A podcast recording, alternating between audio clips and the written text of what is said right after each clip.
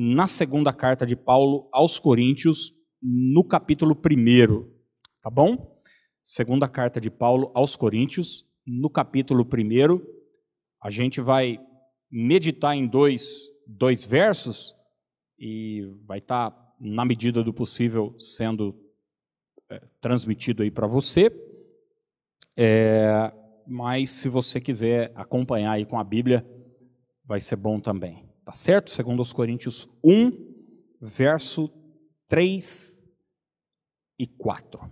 Tá bom? Vamos fazer uma oração é, para prepararmos o nosso coração para esse momento da palavra de Deus, que eu tenho certeza vai abençoar muito a sua vida e o seu coração. Pai, eu quero, em nome de Jesus, nessa hora, abençoar esse momento especial que nós estamos diante da tua palavra, que é viva, que é eficaz, que não volta para o Senhor vazia.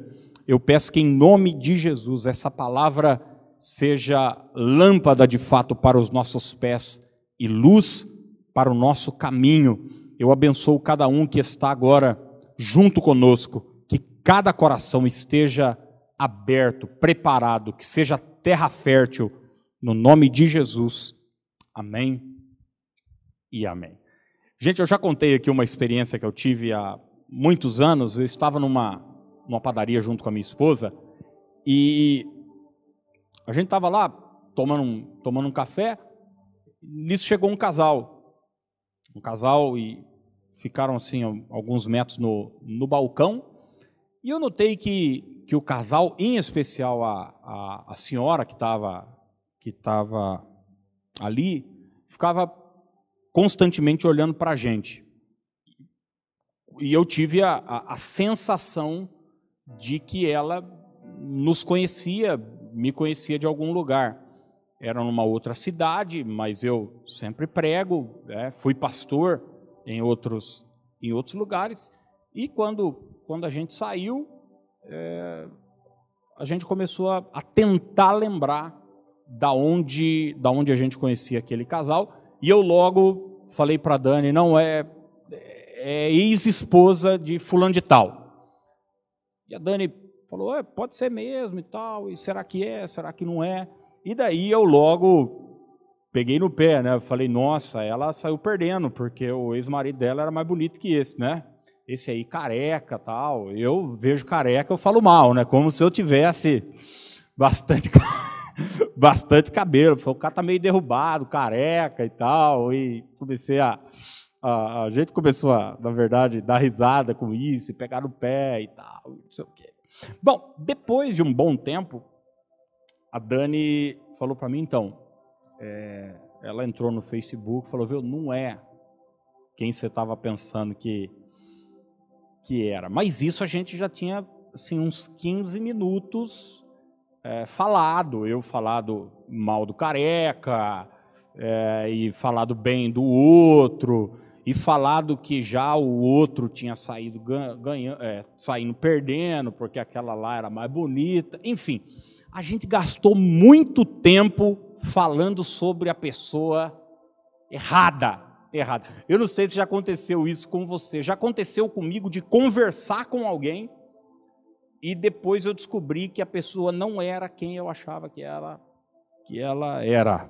É, essas coisas acontecem. Eu estou falando isso e, inclusive, na, nas quintas-feiras a gente tem, tem conversado aqui sobre personagens bíblicos, sobre suas marcas e sobre suas, sobre suas características, porque muitas vezes, no ministério pastoral, quando eu conversava com alguém, quando eu atendia alguém, e ainda quando eu atendo e falo com alguém, e alguém fala sobre Deus e começa a descrever o seu relacionamento com Deus, o que Deus disse para ela, o que Deus fez por ela, o que ela espera de Deus, muitas vezes eu tenho a sensação de que se trata de uma outra pessoa. Não desse Deus que eu que eu conheço, não desse Deus que eu creio. Eu já tive essa essa sensação diversas vezes de estar conversando com uma pessoa e quando ela disse Deus tal coisa, eu falo, peraí, será que a gente está falando da mesma pessoa? Isso é muito simples da gente entender.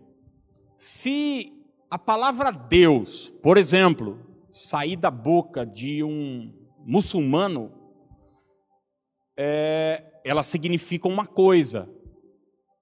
Se a palavra Deus, por exemplo, sair na boca de um espírita, pode ser que ela signifique, e provavelmente ela vá significar uma outra coisa. Se alguém criado dentro do catolicismo romano, por exemplo, dizer Deus tal coisa, é muito provável que ela esteja pensando é, em categorias diferentes das categorias que o muçulmano está pensando, que o espírita está pensando e de que um evangélico está pensando. E até mesmo dentro da igreja evangélica é muito é muito diferente essa ideia e visão que cada um tem sobre Deus. Por exemplo, se um assembleiano falar sobre Deus, um assembleiano raiz, não um assembleiano Nutella, um assembleiano raiz, falar Deus, é muito provável que ele tenha uma imagem X na cabeça dele. Se alguém da congregação cristã do Brasil falar Deus tal coisa, se um membro, um frequentador da igreja universal do reino de Deus, falar Deus isso, aquilo. Ou seja, cada grupo de pessoas, para não dizer cada pessoa, tem uma, uma ideia, uma, uma, um preconceito, e essa palavra se aplica aqui, sobre quem é Deus. Mas eu gostaria hoje de deixar de lado todo o meu preconceito, todo o seu preconceito, e olhar para a palavra e perguntar para a palavra de Deus: quem o próprio Deus diz que Ele é? Porque assim, você, por exemplo, deve ter uma opinião acerca de mim. Você pode me conhecer de perto, de longe, pode estar assistindo o culto pela primeira vez. Você pensa algo a meu respeito, quem convive comigo de mais perto tem uma outra opinião acerca de mim, minha mãe tem uma opinião acerca de mim, minha esposa tem uma opinião acerca de mim e eu tenho uma outra opinião acerca de mim. E eu quero hoje olhar para a palavra de Deus e, e responder essa questão, que certamente é uma questão de 7 bilhões de pessoas do mundo. Que Deus é esse? Quem é Deus? É, e eu justamente coloquei essa, essa pergunta aí no, no tema da nossa mensagem. Que Deus? Fazendo referência exatamente a essa, a essa série que eu tenho pregado às quintas-feiras sobre os, os personagens bíblicos, né? Quando você ouve essa palavra, Deus, o que vem ao seu coração? E eu quero pensar em quatro marcas, quatro características, não que eu penso sobre Deus, não que alguém me ensinou sobre Deus, mas que a própria palavra fala a respeito de Deus. E não se engane, a visão que você tem sobre Deus, sobre quem Deus é, vai afetar completamente a sua vida. Maneira como você enxerga Deus, a maneira como você o vê, a maneira como você se relaciona com Ele, vai afetar todas as áreas da sua vida. Suas emoções, é, seu comportamento com o próximo, é, enfim, seus sonhos, seus objetivos inclusive sua vida eterna.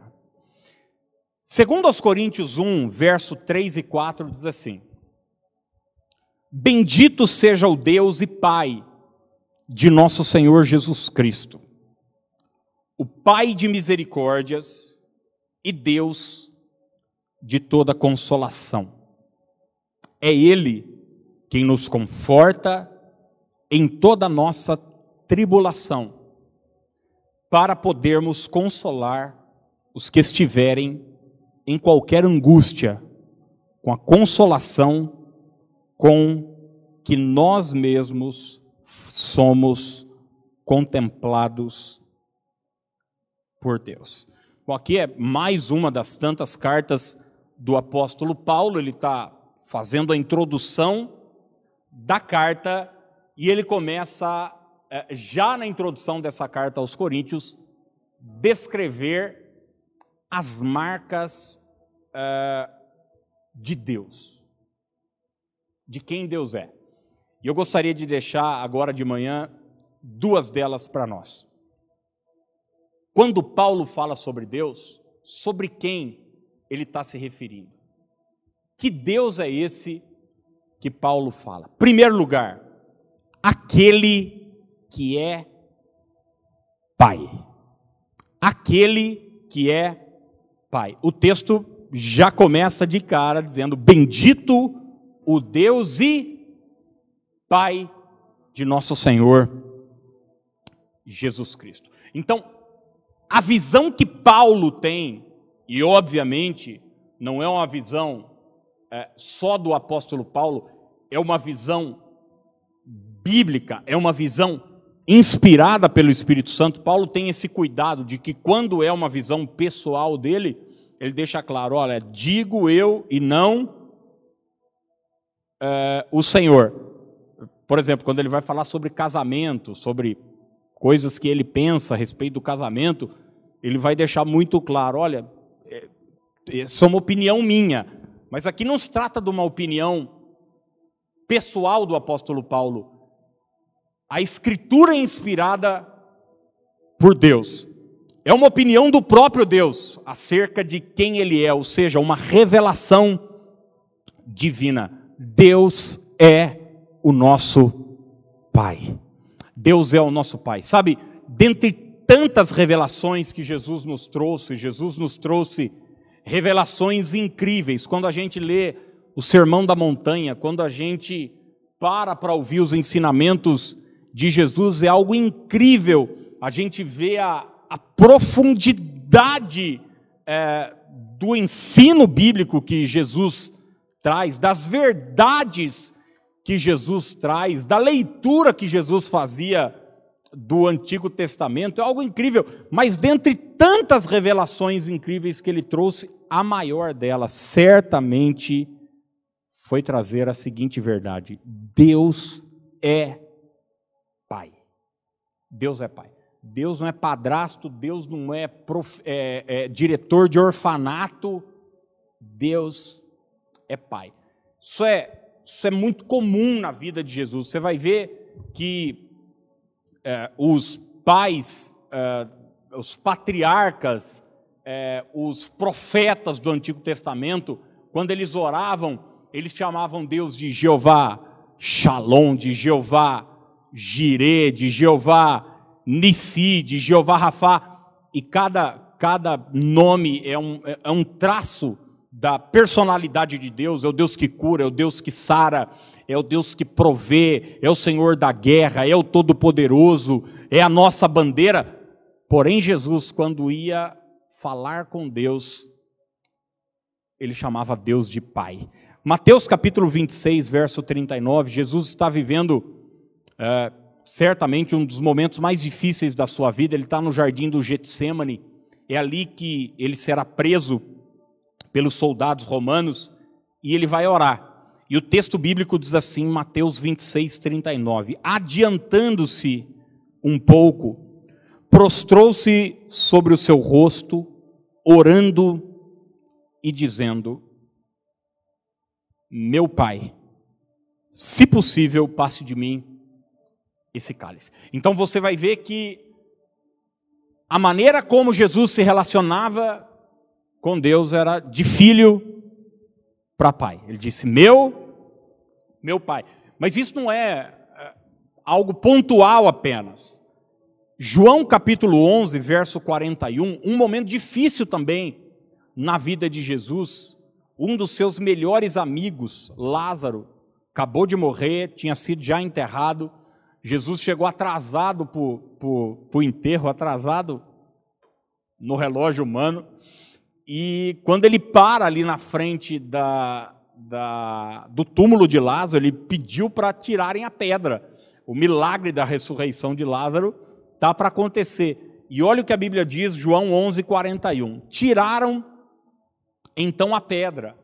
E Jesus, levantando os olhos para o céu, disse: Ô gente, quando você vai pedir uma coisa assim muito difícil para Deus, normalmente, eu conheço muitos cristãos, eu já fiz isso também, eu confesso, eu mudo até a voz, assim, quando é uma coisa muito difícil, assim, eu, eu falo até um pouco mais alto, eu, eu eu falo, ô El Shaddai, ô Todo-Poderoso e tal. Jesus vai pedir uma coisa. Esse é o milagre.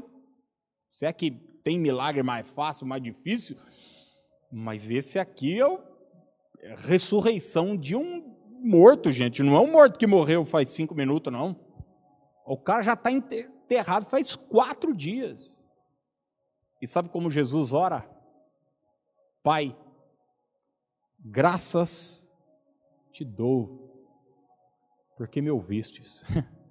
É um filho conversando com seu com seu pai.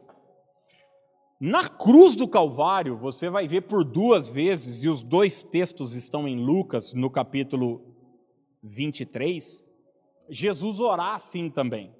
Lucas 23, 34 diz: Contudo, Jesus dizia, ele está na cruz.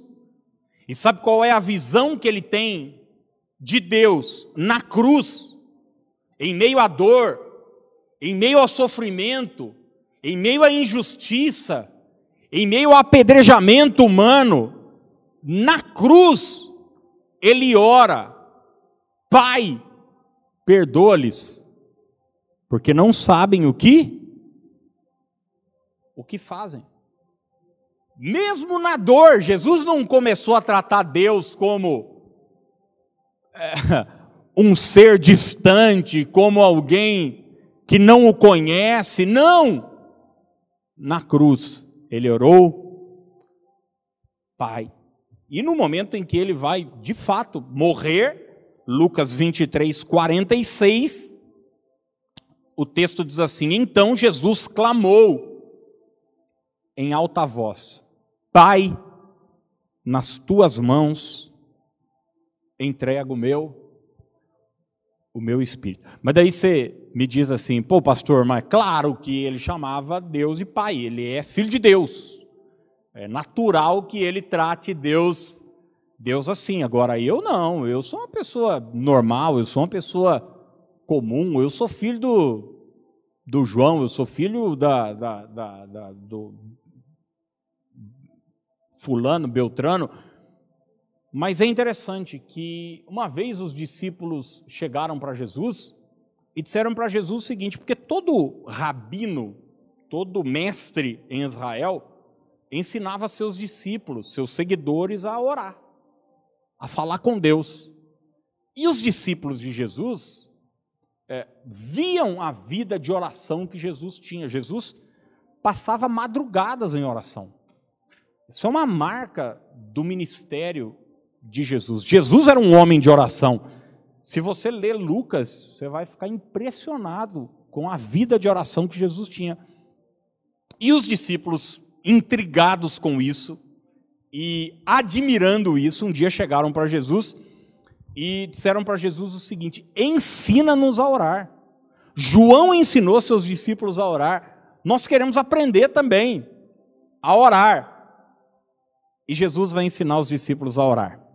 E sabe como ele ensinou os discípulos a orar? É a oração que eu conheço, que você conhece, Mateus 6, 9. Ele diz assim: Vós orareis assim, Pai nosso que estás nos céus. Jesus está dizendo o seguinte: quando você for falar com Deus, quando você for se referir à maior autoridade do universo. Porque, gente, você não vai, você não trata todo mundo do mesmo jeito. Só se for doido, você vai tratar todo mundo do mesmo jeito. Tem gente que fala assim: "Não, eu trato todo mundo igual". Não, então você é doido. Como é que você vai tratar é, a rainha da Inglaterra, o presidente da República, um desembargador, um juiz? Se você for num, num clube é, falar com o, o, o salva-vidas, você vai se reportar a ele de um jeito. Você vai lá no clube, você vai de bermuda, de chinelo. Mas se você tiver uma audiência com um juiz aqui no fórum, se você for com essa mentalidade, não, eu trato todo mundo igual. Eu fui falar com o cara ali do clube, você vai falar, vou até aproveitar e vou direto. E querer entrar no fórum de sunga, é, eu nem preciso falar para você que você vai ser, você vai ser barrado. Então, existem termos corretos para você se referir a uma pessoa. Você vai falar com um rei, uma rainha, vossa majestade. É, você vai conversar com o Papa Francisco, acho que é vossa santidade. Você vai se referir a alguém, a, tem excelentíssimo Senhor, seja por escrito, seja pessoalmente, Jesus diz o seguinte: quando você for falar com Deus, você fala assim: Pai nosso, que estás nos céus. Eu não sei você, mas isso enche o meu coração de alegria, porque quando a gente entende a paternidade divina, paternidade divina, isso afeta a nossa vida por completo. Aliás, isso revoluciona a nossa vida. Gente, porque ter Deus como Pai, entender a paternidade divina, abraçar essa verdade de que Deus é meu Pai, resolve 100% dos meus problemas. Por exemplo, uma pessoa que tem Deus como Pai, ela não tem espaço mais para carência afetivas. Concorda comigo não? Não tem mais. E nós estamos vivendo numa época, eu acho que isso sempre existiu, óbvio que sempre existiu. Isso é um traço do homem caído, da imaturidade desse homem caído, adâmico, longe de Deus. Mas nós estamos vivendo numa época de uma carência violenta. Se você não, não sabe do que se fala, é entra no Facebook, fica cinco minutinhos lá, ou no Instagram e dá uma olhada. É gente querendo chamar atenção o tempo todo, querendo ser aceito, me ame, goste de mim. Eu sou uma pessoa legal, eu sou uma pessoa bacana, eu sou bonito. É, eu não sou desse jeito, mas eu uso uns filtros aqui que está me deixando mais, mais bonito. Por favor, curta a minha foto. Por favor, Agora, depois, eu é, é, achei engraçado, porque depois que o Instagram parou de, de, de mostrar quantas curtidas você tem, daí os caras sempre terminam o post com uma pergunta. Comente aqui embaixo se você. Não tem nada, ele só quer mostrar a cara feia dele. Ele diz: comente aqui embaixo se você. Porque é a forma de eu mostrar que eu sou uma pessoa relevante. Mas no fundo você é um baita de um carente. Ele está querendo chamar a atenção. Eu entendo se isso é seu trabalho, tá bom? Então, isso é um, só um parênteses que eu tô, que eu estou fazendo. Quando eu tenho Deus como Pai, meu sentimento de abandono e de desamparo é completamente resolvido.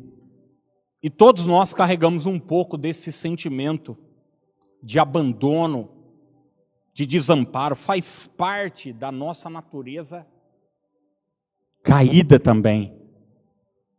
Mas quando você tem Deus como Pai, o abandono vai embora. O sentimento de desamparo vai embora. O medo vai embora. E gente, como o medo ele é prejudicial, não é? é e a Bíblia vai dizer, João vai, vai escrever que a presença do amor lança fora o medo. E o próprio João vai dizer que Deus é amor. Então ele diz que quando Deus está perto, quando Deus chega, o medo vai embora. Porque quando Deus chega, o amparo chega, a proteção chega. E quem está protegido e quem está amparado não precisa temer. Não precisa temer. Você está vendo como a paternidade divina, como entender e ver Deus como Pai, é, muda completamente a nossa vida. E, irmãos, eu estou dizendo tudo isso, estou dando toda essa volta, porque existe, inclusive no nosso meio, no meio cristão, no meio de gente que lê a Bíblia, que está na igreja, que canta, que entrega dízimo, que entrega oferta, que compartilha os vídeos, que, que enfim, é, tem contato é, religioso semanal, existe uma ideia completamente equivocada de quem é Deus. Às vezes eu converso com pessoas, elas têm Deus como um carrasco.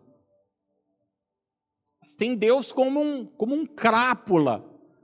Elas têm Deus como, como um cara severo, como alguém que está procurando uma oportunidade para o punir, para o, para o prejudicar. Qualquer coisa ruim que aconteça na vida da pessoa.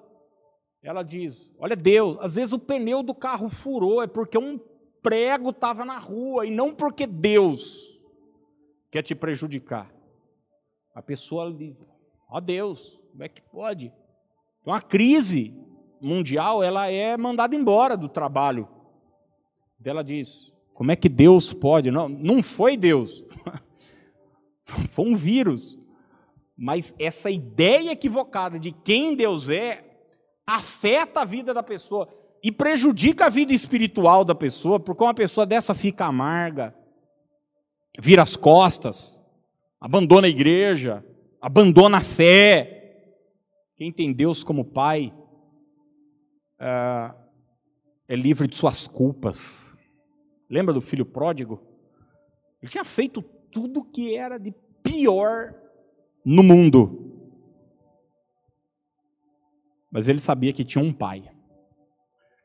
E quando você sabe que tem um pai, ainda que você tenha pisado na bola, ainda que você tenha pecado, existe espaço para recomeçar. Então, quando você se referir a Deus, quando você pensar em Deus, a primeira coisa que precisa ter clara dentro do seu coração é a seguinte: se trata do meu Pai se trata do meu Pai. Pastor, como saber se eu sou filho de Deus? Tem um texto não está não tá separado aí, mas é um texto conhecido de todos nós, Evangelho de João, capítulo 1, versos 11 e 12, diz assim: Veio para o seu, e os seus não o receberam. Está falando de Jesus. Mas todos quantos o receberam, deu-lhes o poder de serem feitos filhos de Deus. Como saber se eu sou filho de Deus? O que me dá esse poder de chamar Deus de Pai? Receber a Jesus, receber a Cristo, abraçar o Senhor Jesus reconhecer o Senhor como seu Senhor e Salvador. Isso é a garantia que você tem de poder chamar Deus de Pai. Jesus uma vez discutiu com os fariseus e falou para os fariseus o seguinte: vocês são bastardos, vocês acham que são filhos de Deus, mas na verdade vocês são os filhos do diabo. Por que, que Jesus falou isso? Porque os fariseus o rejeitavam. Quando você rejeita Jesus, você está se privando de ter Deus como Pai. É por isso que Jesus disse em João 14: Eu sou o caminho, a verdade e a vida. É interessante, né? Daí ele termina dizendo: Ele não falou, ninguém vem, vai a Deus senão por mim. Ele diz: Ninguém vem ao Pai senão por mim. Porque para ter Deus como Pai é só através de Jesus Cristo. De Jesus Cristo. Então, a primeira verdade estabelecida hoje para nós é a seguinte: Deus é o nosso Pai. Você pode repetir essa verdade junto comigo? Diga: Deus é o meu Pai. Deus é o meu Pai, é o meu Pai. É o meu Pai. Que preciosidade. Eu queria que isso fosse mais do que uma frase solta. A minha oração hoje é que isso seja uma verdade dentro do seu coração, da sua mente, porque isso pode revolucionar a sua vida. Isso pode te poupar de anos de crises existenciais, de sentimento de abandono, de Deus é o teu pai. Deus é o teu pai. A segunda verdade e última estabelecida para nós nessa manhã, à noite eu eu encerro. Quando Paulo fala sobre Deus, ele fala aquele que é pai, mas ele também diz aquele que é misericordioso. Aquele que é misericordioso. Ele diz: Bendito o Deus e Pai de nosso Senhor Jesus Cristo, o Pai de misericórdias. O Pai de misericórdias. Um dos traços do caráter de Deus, além de ser Pai, é que Deus é misericordioso. A palavra misericórdia é uma junção de duas palavras: a palavra miséria e a palavra coração. Córdia vem de coração é, e miséria. É a miséria do homem, é o coração de Deus, perdão, sendo colocado na miséria do homem. Basicamente, misericórdia significa que Deus nos ama, que Deus coloca o seu coração em nós, apesar da nossa miséria. Apesar da nossa miséria. Eu sei que hoje existe uma linha dizendo, e eu, e eu entendo a verdade disso. E cabe que você é precioso, que você é, é tudo verdade. Mas sem Deus, nós não somos nada. Nós não somos nada, nós somos pecadores. O nosso valor está no Senhor. Está no Senhor. Eu não sei você, mas eu tenho medo de mim longe da graça de Deus. Eu tenho medo de mim se eu sair debaixo das mãos das mãos de Deus. O meu valor está no Senhor. Então, misericórdia é isso. Misericórdia é o coração de Deus, é o amor de Deus por mim. E sabe, muita gente, e isso é revolucionário, gente. Você entender que Deus é teu pai e entender que Deus te ama apesar de quem você é. E muita gente tem essa dificuldade porque quer entender o amor de Deus a partir de seus critérios pessoais de amor, das suas categorias de amor. Por exemplo, hoje a gente está vivendo uma, um tempo onde é muito discutido essa questão de você respeitar a liberdade do filho, não, as crianças. Inclusive, você não pode repreender, não pode disciplinar e tal. E eu já vi muita gente dizendo, não, a gente tem que amar. Por quê? Porque nós, aqui no século XXI, entendemos amor como liberdade e tal. E existe liberdade no amor. Mas existe disciplina no amor, existe correção no amor. O mesmo Deus que ama é o mesmo Deus que corrige, e isso não entra em contradição. O mesmo Deus que ama é o mesmo Deus que impõe limites, isso não entra em contradição. É o mesmo Deus. Mas muitas vezes a gente quer entender o amor de Deus pelos nossos óculos humanos, por nossas categorias humanas. E uma delas é porque também o nosso amor, ele é condicional. Vamos ser honestos, gente?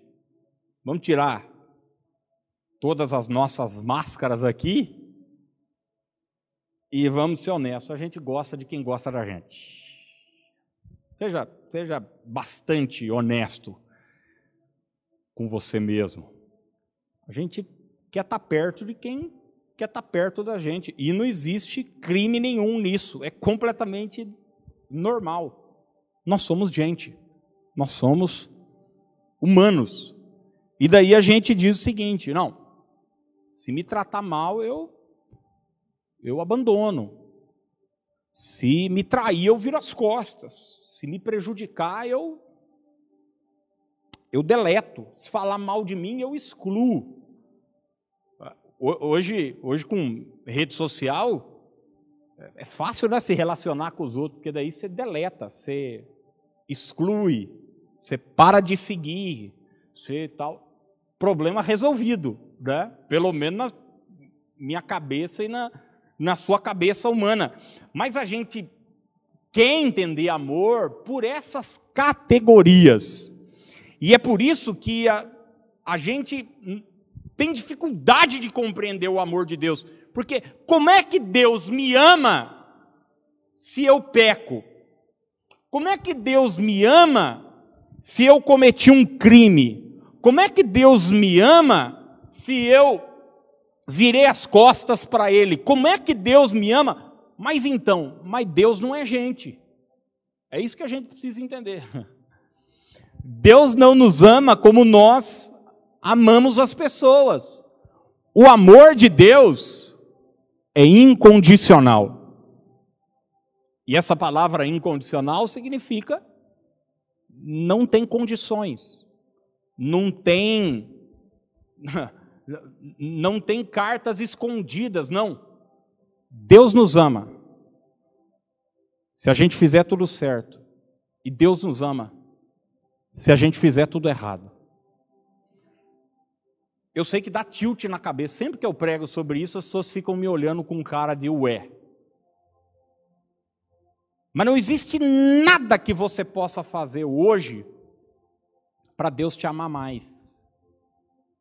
E não existe nada que você possa fazer hoje para Deus te amar menos. Pastor, então é o seguinte, isso então abriu a porteira, pode fazer o que quiser. Hum, isso não significa o fato de Deus me amar mais. Se eu tiver na casa dele ou num chiqueiro querendo comer alfarroba de porco como o filho pródigo, não significa que Deus me ama mais quando eu estou na casa dele e me ama menos quando eu estou num chiqueiro, como o filho pródigo estava em Lucas capítulo 5. O desejo dele é que eu esteja na casa dele. Mas se eu estiver num chiqueiro, ele vai me amar do mesmo jeito. O fato de eu, como pai, amar o meu filho, independente do que o meu filho fizer, não significa que eu esteja aprovando o que o meu filho esteja fazendo quando ele está fazendo alguma coisa errada. Entende isso ou não? Eu acho que eu fui, fui claro, né? Eu esses dias falando sobre a onipresença de Deus, Deus está em todos os lugares, mas isso não significa que Deus está feliz em todos os lugares. Que Deus está aprovando o que está sendo feito em todos os lugares. Por exemplo, Deus está numa casa onde o nome dele está sendo adorado, mas Deus também está numa boca de fumo na Cracolândia. Escandalizei alguém aqui ou não? Ou você acha que na Cracolândia ele não está? Ele está em todos os lugares, ele é senhor de toda a terra. Ele está, você leu o Salmo 139, ele está em tudo que é lugar. Ele está em tudo que é lugar. E Paulo, escrevendo aos Romanos no capítulo 8, ele diz: Quem é que pode me separar desse amor? altura, profundidade, poder, altura, principado, potestade, fome, nudez, perigo, espada. Paulo começa a descrever inúmeras categorias e situações da vida Ele diz: o amor de Deus sempre vai me alcançar. Ah, pastor, mas eu não aprendi isso com os meus pais, mas eu não aprendi isso na igreja. Eu também não. Mas eu aprendi isso com a palavra: que Deus é Pai e Deus é misericordioso. Deus me ama apesar da minha miséria. Deus me ama apesar dos meus erros. E mais uma vez eu repito: isso não é uma licença para eu errar. Isso é só uma certeza de que as misericórdias do Senhor são sobre a minha vida. Aliás, Lamentações 3, 22 diz: As misericórdias do Senhor são a causa de não sermos consumidos, porque as suas misericórdias não têm fim, renovam-se a cada manhã. Sabe por que eu abri os olhos hoje e levantei da cama? Sabe por que você acordou nessa manhã? Não foi porque o despertador tocou foi por causa das misericórdias de Deus. Porque se a misericórdia de Deus não se renovasse nessa manhã, a nossa vida teria acabado. Quando Davi pecou, e você se lembra, Davi cometeu adultério e mandou matar o, o esposo de Batseba, Davi faz uma oração de arrependimento. E a oração de arrependimento está no Salmo 51. E olha como essa oração começa. Salmo 51. Compadece-te de mim, ó Deus, segundo a tua benignidade e segundo a multidão das tuas misericórdias, apaga as minhas transgressões segundo a multidão das tuas misericórdias, apaga as minhas transgressões. Deus não nos perdoa, gente, naquela, naquele jogo de, de promessa. Às vezes a gente, a gente, eu já fiz esse jogo com Deus. Você certamente já fez esse jogo com Deus. Deus me perdoa, eu prometo que eu nunca mais vou fazer. Não é por causa disso que Deus nos perdoa. Isso são categorias humanas de amor. É normal, já vi casais é, fazendo esse compromisso. Então, tudo bem, eu vou te dar uma chance, desde que. E eu entendo, é perfeitamente humano e compreensível. Tudo bem, eu te dou uma chance, mas olha, eu quero dizer que isso não pode acontecer de novo. Davi apela não para um compromisso de não errar mais. É óbvio que ele não quer errar mais. É óbvio que ele não quer ir para aquele buraco que ele está de novo. Ele está arrebentado. Se você lê o salmo, ele diz: Meus ossos estão apodrecendo, porque o pecado faz isso. O salário do pecado é a morte. A gente vai morrendo, vai definhando. Mas ele diz o seguinte: Deus apaga minhas transgressões segundo a multidão das tuas misericórdias. Misericórdia, do teu amor por mim. Eu termino com uma frase que Deus colocou no meu coração essa semana. É, que é a seguinte: a misericórdia de Deus não é uma licença para se pecar. A misericórdia de Deus é uma oportunidade para se arrepender. Eu vou repetir mais uma vez. A misericórdia de Deus não é uma licença para se pecar. A misericórdia de Deus é uma oportunidade para se arrepender. Sabe, existe uma linha tênue E muitos cristãos não estão respeitando essa linha. Porque eles acreditam que a misericórdia de Deus é um alvará para ter uma vida podre, ter uma vida no pecado. Paulo vai deixar isso muito claro em Romanos.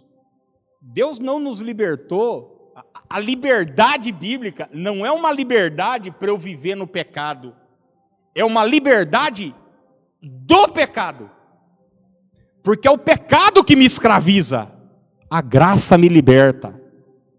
Mas não me liberta para o pecado, a graça me libertou do pecado. A misericórdia de Deus é uma oportunidade para se arrepender, para ter um novo começo, para eu ter uma nova vida. Essa palavra que eu quero deixar para o teu coração nessa, nessa manhã. Deus é teu Pai. E Deus é um Pai misericordioso. Eu não sei o que você andou fazendo, eu não sei do seu passado, eu não sei por onde você andou. Talvez, como o moço lá de Lucas 15, você andou em alguns chiqueiros aí, gastando seu dinheiro com tudo que não presta, eh, desonrando o nome do teu pai. Mas eu quero dizer para você que esse pai te ama e está com a porta aberta para te receber de volta, para te receber com uma festa, para te receber com os braços abertos, para colocar um anel no seu dedo, sandália nos pés e para trocar sua roupa e te dar dignidade novamente. Que Deus é esse? Aquele que é o nosso Pai, aquele que é misericordioso. Eu vou pedir para você fechar os seus olhos agora, colocar a mão no seu coração. Os irmãos que vão nos ajudar aqui no final, a gente vai encerrar orando. Eu gostaria de orar por você, para que o seu coração seja inundado por esse amor e para que a sua mente seja firmada nessa certeza e nessa convicção de que você tem um Pai que te ama. Pai, muito obrigado por essa palavra tão rica e tão preciosa, que muda a nossa vida, porque, na verdade, a gente não precisa ficar sabendo quem nós somos, se a gente souber quem o Senhor é, isso já vai fazer muita diferença na nossa vida. Porque o Senhor nos fez conforme Sua imagem e semelhança. Obrigado por essa palavra viva e eficaz. Eu oro, Pai, para que essa verdade seja uma convicção. Esse meu irmão e minha irmã agora não precisa sentir isso, ela precisa crer nisso. E se ela crer nisso, tudo vai ser diferente. No nome de Jesus.